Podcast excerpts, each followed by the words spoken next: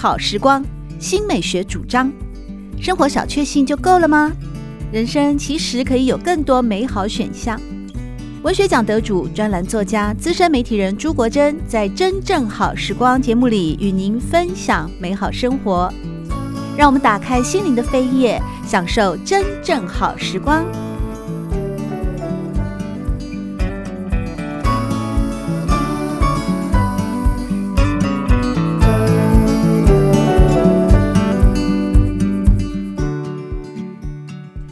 听众朋友们好，欢迎来到《真正好时光》的节目里，我是朱国珍。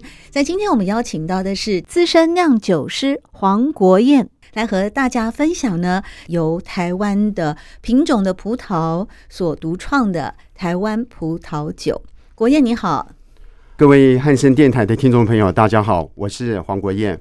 首先想请你跟听众朋友们分享一下哦，怎么会走上酿酒这条路呢？嗯，这完全是呃，就是一个巧合啊，刚开始我很喜欢喝葡萄酒哦，那么喝着喝着，因为葡萄酒这个世界真的太大了，那来自法国、来自意大利、来自世界世界上各地的葡萄酒，你就会越喝越心虚，就是这个世界这么大。然后喝到就是说，你就会想想这个这个这个葡萄酒是来自哪个国家的哪个区域？那你就会你就会那这个东西啊，就是你就越越研究的话，你就觉得这个领域越来越大。嗯，那后来我就在想着，就是说，与其啊，我我这个去追究它的根源，倒不如回到原点好了啊。那回到原点就是说，我们台湾也有。酿酒这个产业，嗯，那于是呢，我就把这个喝葡萄酒的呃几年下来喝葡萄酒的知识，呃，跟自己的心里的问号呢，就在这边开始所谓的酿起酒来了，这样子。哦，那与其喝人家酿给我的，不如我就追根究底哦，去探源，我自己也来酿酿看。是是，是。但我很好奇的是，酒的品种非常多啊，你为什么会独钟葡萄酒呢？我觉得跟个人的那个。对所谓的酒这个这个爱好是有呃是有关系的，因为葡萄酒就是让我喝起来会产生那个很幸福、很美味的那种感觉。那当然，其他酒呃别人也会啦，但是对我来讲，就是没有葡萄酒这么感动。嗯，所以我就是呃就是比较钻研在葡萄酒上面。因为我也是喜欢喝葡萄酒，但我觉得我们两个人的品味哦，或者是美感经验不太一样耶。黄老师是说呢，他就是喜欢那个葡萄有带给他的一种感动，而国珍我呢，则是以前时尚杂志看太多了啊。葡萄酒，尤其是经过酿造以后，成为它原本是葡萄，就它的那个花青素特别多，对皮肤啊、对健康啊、对心血管啊，好像也比较有好处啊，尤其是。法国女人都是喝葡萄酒这么美的哈，那我其实是爱上了法国女人才爱才喜欢喝葡萄酒，那也因此开始涉猎到像法国波尔多啊或加州啊。但是呢，我们哦不要外求，因为现在哦在台湾的这位顶级酿酒师黄国彦，他用台湾品种的葡萄自己酿酒了。嗯哼，你为什么会坚持一定要选台湾品种的葡萄？我们的黑后葡萄，刚刚国珍提到的黑后葡萄。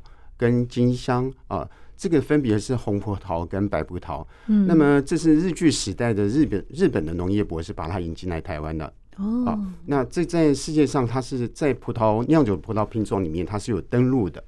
那好比说黑后葡萄，现在在世界上只有四个国家有产这种黑后葡萄，分别在日本、台湾、印度跟泰国。嗯，那么印度跟泰国呢，他们呃可能是管理上的问题，他们就有一点呃。让那个品种杂交了、混种了啊，所以呃，就在那个品种的纯度上比较不纯。嗯。那剩下就是在日本跟台湾，日本跟台湾有这个黑后葡萄品种，所以听众朋友，如果你到日本去参观那边的酒庄，也许你会听到这个所谓黑后葡萄。日语也是黑后吧？日语怎么说？这个我就不大清楚了。但是只有日本有纯种的黑后，以及台湾有纯种的黑后。但是你看得到，就是你在日本那个酒庄或超市里面，你看到“黑后”两个字，一其实汉字是一样的，汉字是一样，汉字是一样的。皇后的后，黑色的黑，对，黑色的黑，黑后葡萄。嗯，其实黑后葡萄啊，它是台湾还真是它的应许之地。嗯，它是。呃，因为日本的纬度稍微比较高，嗯，那么刚刚提到的印度跟泰国，它已经品种已经已经混了杂交了，那台湾呢是唯一把黑后葡萄种的可以这样一一串漂漂亮亮的那个我们印象中的那种葡萄成熟时的那样子。对，那那当然，呃，它也是刚好是在台湾的葡萄。那酿酒哦，呃，酿酒葡萄酒喝葡萄酒这件事情，在所谓的风土上面是很重要的。嗯，风土就是说，好比说，如果我今天在台湾种葡萄酿葡萄酒，可是我用的是呃远在天边的美国的品种啊，意大利品种、法国的品种，嗯，各位大家会不会觉得是这个好像有点时空凑在一起的不同的时空凑在一起的感觉？穿越葡萄酒，穿越葡萄酒是。那如果我用的就是我们台湾自己种出来的黑后葡萄，然后把它酿成葡萄酒，好像哦，好像就是这个会会把那个那个我们我们现在用现在的话讲叫接地气哦。对。那如果在葡萄酒的是就是风土，你会跟风土结合在一起啊，这也是我为什么要用台湾的葡萄酒、台湾的葡萄来酿酿成台湾的葡萄酒。我知道，就是你在二零零七年，其实是你开始走上酿酒之路的 那个一个关键点。是，而你最早的时候是自己就在家的顶楼阳台去种葡萄啊。那你那个时候种的葡萄又是什么品种？还是你一开始启蒙的时候还没有做出对黑后的钟爱之前，你是就先把葡萄种出来再说的那种状态？嗯嗯嗯啊，是。我刚刚有提到这个黑后葡萄，我们台湾是黑后葡萄的应许之地。嗯，这个应许之地呢，就代表就是说，如果你现在在台湾种其他外国的葡萄品种，那那种植的状况是不大好的。那是会长不大呢，还是生不出来，还是会口感会改变？对，它好不容易长大，它可能只只长叶子不结葡萄。那有的是长不大。那有的是长到一个阶段，它死掉了，对，就是就是诸多不顺哦。那唯一那个黑后啊，哦，那刚刚提到就是在自己家种葡萄，就是有一天我在自己家的阳台上，我当时我住在呃桃园，嗯，我们桃园我我家是一个透天的房子。那在顶楼的时候呢，我就看见那时候的刚好那是一个初夏，嗯，我看到呃这个非常漂亮的阳光，然后吹着徐徐的风，哎，就让我回到那种欧洲的感觉，就欧洲葡萄园。然后我当下就在想，就是说我有没有那个可能性呢，可以把欧洲的葡萄园呢搬到我家我家的顶楼来？那我想。这件事情的第二天开始，我就开始动作了，我就开始备料啊，去去准备木头啊、钉啊，然后去呃，这就准备那个大盆子啊，然后去准备很多的土啊、石头啊，然后就开始就三个月后，所谓的我讲的顶楼葡萄园就开张了哦。那时候呢，我就是种了两颗黑后葡萄，嗯，哦，两颗金香葡萄哦。刚刚讲的黑厚葡萄，它是一个红葡萄品种，嗯。那金香葡萄呢？它是一个白葡萄品种，嗯、所以我们台湾呢刚好就有这两种，就是日据时代那个农业博士刚好引进这两种，嗯啊、呃，黑后葡萄跟金香葡萄分别是红葡萄酒跟白葡萄酒。国彦，你有提到说，当你在你们家的屋顶开始试图打造一个自己的葡萄庄园的时候，其实多少也是因为在当时初夏的一个阳光啊，或者是风啊，或者是温度，让你感受到了在国外的葡萄酒庄的那种感觉啊。所以你之前还没有自己想要钻研酿酒技术的时候，也到国外去考察过。那我们也都知道说。其实葡萄生长，一般我们印象就是波尔多嘛，哦，在法国啊，或者是说在那个呃加州啊那个地区啊，他们的纬度啦，他们的呃雨量啊、湿度啊、日照啊，还有日夜温差，其实是最适合葡萄生长的。那你过去应该也是去过很多葡萄庄园吧？是。啊、呃，因为我在呃，我我在航空公司服务哈，所以很多的机会是也可以拿免费机票到国外去。那我们的同事他们喜欢到教堂啊，到海边，那些对我来讲都没什么兴趣。我就是到国外的酒庄去去参访这样子哈，倒不是真正的学，就是参访，感受那个味道这样子。对。所以后来，当你成功的在自家的顶楼哦，培育出了葡萄以后，你开始酿酒了。以前小时候，我家其实我爸爸自己也酿过，他用玻璃缸酿。我们家其实有种过葡萄，在后花园。是是是。我当然不知道那是什么品种，因为是我小时候，我只知道它熟的时候有非常非常多的蚂蚁哦。那因为它是藤类的嘛，那很多藤垂下来又有藏的那个蚊子啊，那个昆虫啊。是是是。那我爸爸后来就把它摘下来，然后也酿过葡萄酒。但我们自己酿的哦，好像就会加糖，就甜甜的。是是。那你那时候开始尝试自己要酿酒的时候，你用的是玻璃缸啊？我用的是那种那个，如果呃喜欢酿酿制那个那个那个梅子吗？对，就是他那个我们台湾最有名就是那个桃太郎那个，它可以三十六瓶米酒的那个容，就大概二十四公升哈。那我刚开始呢，就在顶楼呢，用这种玻璃缸，就是葡萄把它摘下来呢，放到这玻璃缸去发酵。好，那当然就是这个顶楼这么丁点大的地方啊，那个葡萄是不够的，所以每年葡萄成熟的季节呢，我还是会到彰化地区去买很多很多的葡萄回来，然后回到顶楼，一方面种葡萄，一方面用那些葡萄把它酿成葡萄酒，这样子。哦，而且你刚开始酿的时候，你是自己用什么用？全手工去梗破皮的方式啊，是，这是一个什么样的方式啊？啊其实啊，那个是有一点啊，那个因为在顶楼嘛，你这个你也没什么器具啊，所以只有手工艺，所以我就把它说这叫全手工。其实一颗一颗去皮吗？一颗一颗去皮，用那个银叉子这样子一颗一颗把它去皮啊，对，然后放到放到那个葡萄瓮里面去发酵，对，还要去籽去梗。啊，籽跟籽跟皮要进去啊，因为葡萄葡萄的风味啊，其实大部分的风味是来自籽跟皮。嗯，好，这边又提到就是说，我们在市面上买到那个我们拿来吃那个葡萄，它叫食用葡萄。哈、嗯，好比说飓风啊，好比说蜜红，对，这叫食用葡萄。那食用葡萄最主要的，好比说，果真你去买葡萄回来，你一定是喜欢吃它的汁多，然后肉甜嘛。对，你你你的目的是这样的。对。但是这种葡萄呢，如果你把它拿来酿酒的话，这个酒呢就会清清如水，完全没有风味。哦。所以呢，酿酒有专门酿酒用的葡萄，它的个头比较小，嗯，皮很厚，籽很大，所以这样的酿出来的。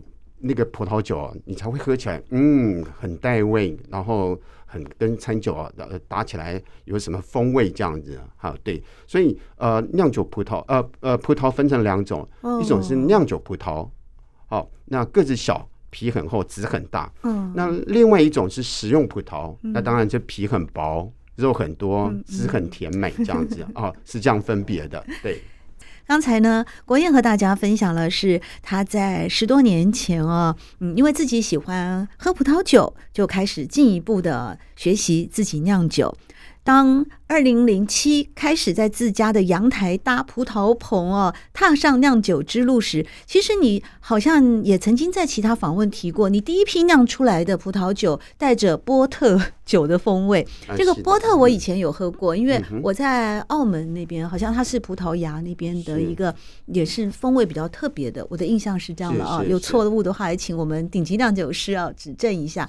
那我觉得波特是偏甜的口味耶，是是，所以你第一批酿出来的也是甜甜的。啊、呃，是啊、呃，我们讲的波特酒啊，它、嗯、它有两个特色，一个是甜甜的，嗯，啊，那另外一个是所谓的有氧化的味道，嗯，它是这样做的，它是那个就是说，呃，这个葡萄酒啊酿到一半的时候呢，通常我们如果让它全部发酵完，就是所有葡萄里面的甜糖分，那被酵母菌发酵成酒精。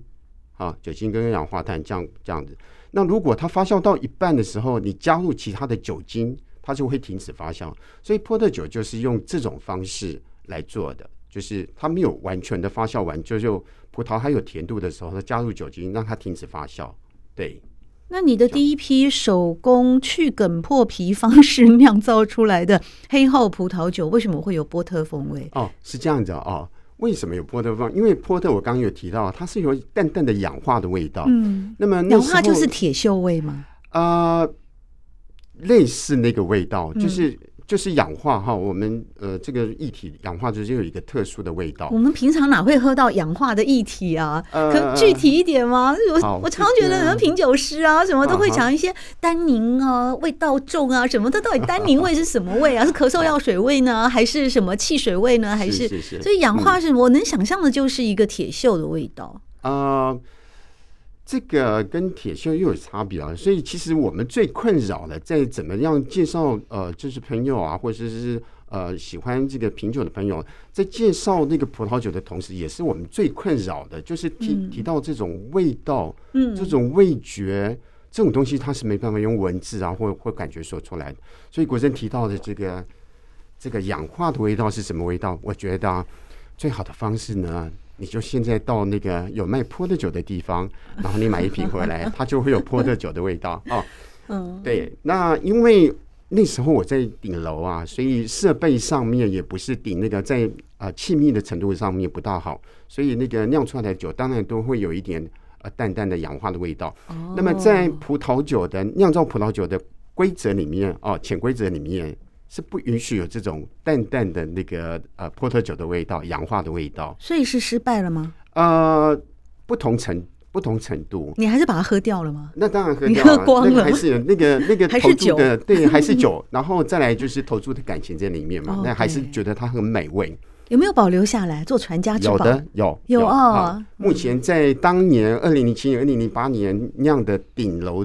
葡萄园的葡萄酒，嗯，那现在在酒酒我的自己的酒柜里面还收藏大概七八瓶吧。后来因应你的酿酒的数量越来越多，所以你不可能靠自己种。刚才也提到说，你会去彰化县的二林镇，好，到那边去找黑后葡萄。是是。彰化县的二林镇在台湾来说是一个种葡萄的好地方吗？是的，啊、呃，它目前呢是我们台湾。酿酒产业最集中的地方哦，台湾呃，现在目前有两个地方，就是酿酒这个产业集中的地方啊，分别是在呃彰化二林镇啊西斗里，然后另外一个就是在台中的后里，台中后里这两个地方。好，那这两个地方非常有趣啊，就是虽然就是是相隔不到大概啊相隔不到一百公里，但是它是完全不同的土壤。完全不同的气候形态，嗯，对，是，所以葡萄品种也一样的吗？葡萄品种一样，一样是黑后，但是呢，台中后里跟彰化二林种出来的地的风味上面，啊、呃，就是呃，这个酿酒的那个颜色风味完全截然不同。哦，所以如果你使用的是台中后里所种植的黑后葡萄，很可能你酿出来的那个年度的呃作品就会颜色可能会淡一点，或者是说是的味道上淡一点，哦，它的呃口感啊，它的浓郁度啊，对，都会跟黑呃彰化的黑后葡萄酿出来的。就是不一样的，完全不同。哎呀，我们同同一块土地耶，弄叠兰台湾呢，对对对对，好奇妙。所以呃，我们讲就是葡萄这个这个农作物啊，然后特别是葡萄拿来酿酒，它的风土的影响非常非常的非常明显。对啊，甚至呢，就是说台中后里的黑后葡萄酒跟彰化二林的葡萄酒同一个年份，那喝起来一般如果不是很内行人都会认为它是。不同的两个葡萄品种酿出来的葡萄酒，所以啊，在台湾还是有其他的酿酒事业、酿酒厂跟酿酒师或酿酿酒的商也在做吗？我们如果追根溯源的话啊，像刚才国燕也有提到说，嗯，葡萄呢有吃的跟酿酒专用的，是的，那吃的一般。因为有市场需求啊，大家都会买，所以它应该算经济作物嘛？是经济作物。那我们如果来这样比较的话，像火龙果啊，在台湾的话啊，根据农委会的一个数据，一年呢可以十五收，那每公斤的市价是卖到一百元以上啊。是是。可是黑厚葡萄一年只有两收，两次收成，因为它是酿酒专用的，所以你市价并不高，好像不到在三十块上下。啊哈，但即使如此，还是有葡萄的。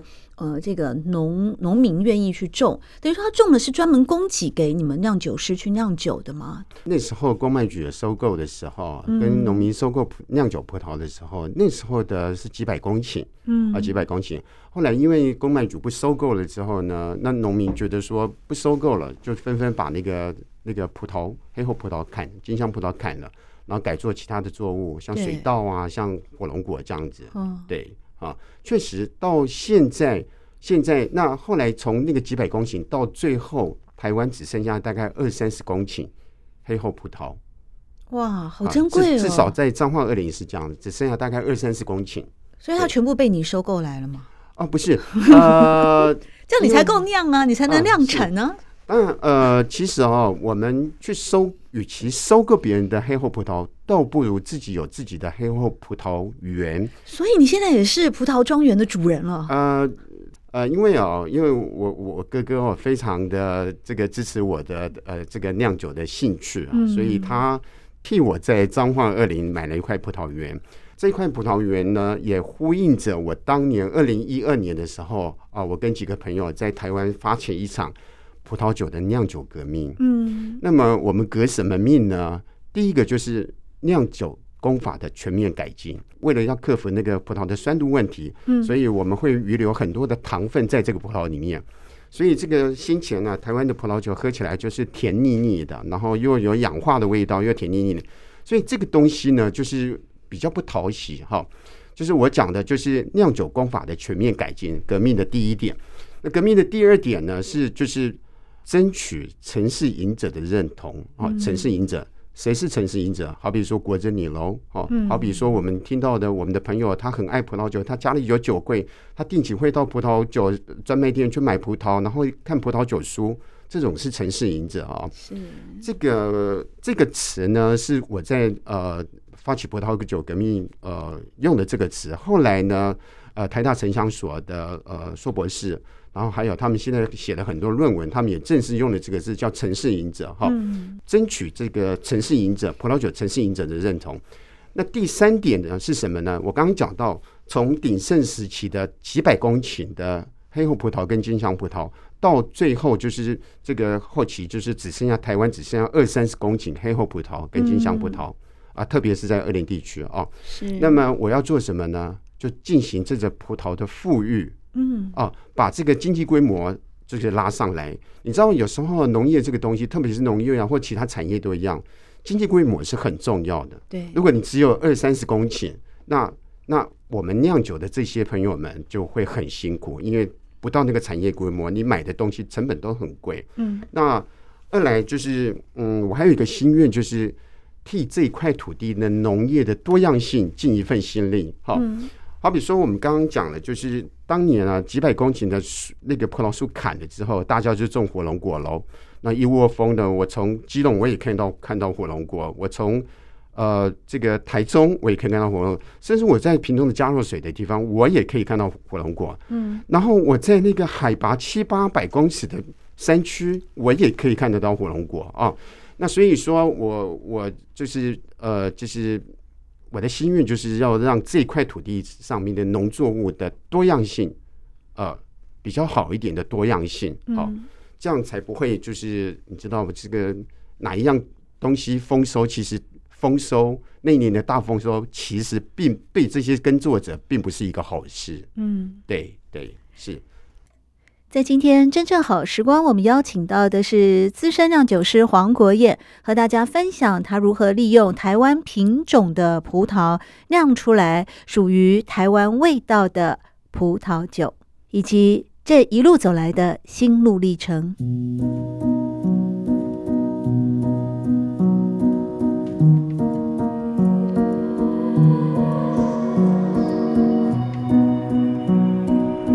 好时光，每个星期六早上八点钟到九点钟，在汉声广播电台全国联播网播出。节目在广播频道播出之后，也会上传到汉声广播电台的官网。在官网当中，您可以在经典回放的单元里搜寻“真正好时光”，随时收听到国珍为各位制作的精彩内容。喜欢朱国珍制作主持的《真正好时光》，欢迎您订阅、分享或留言，随时保持互动，一起共享美好生活。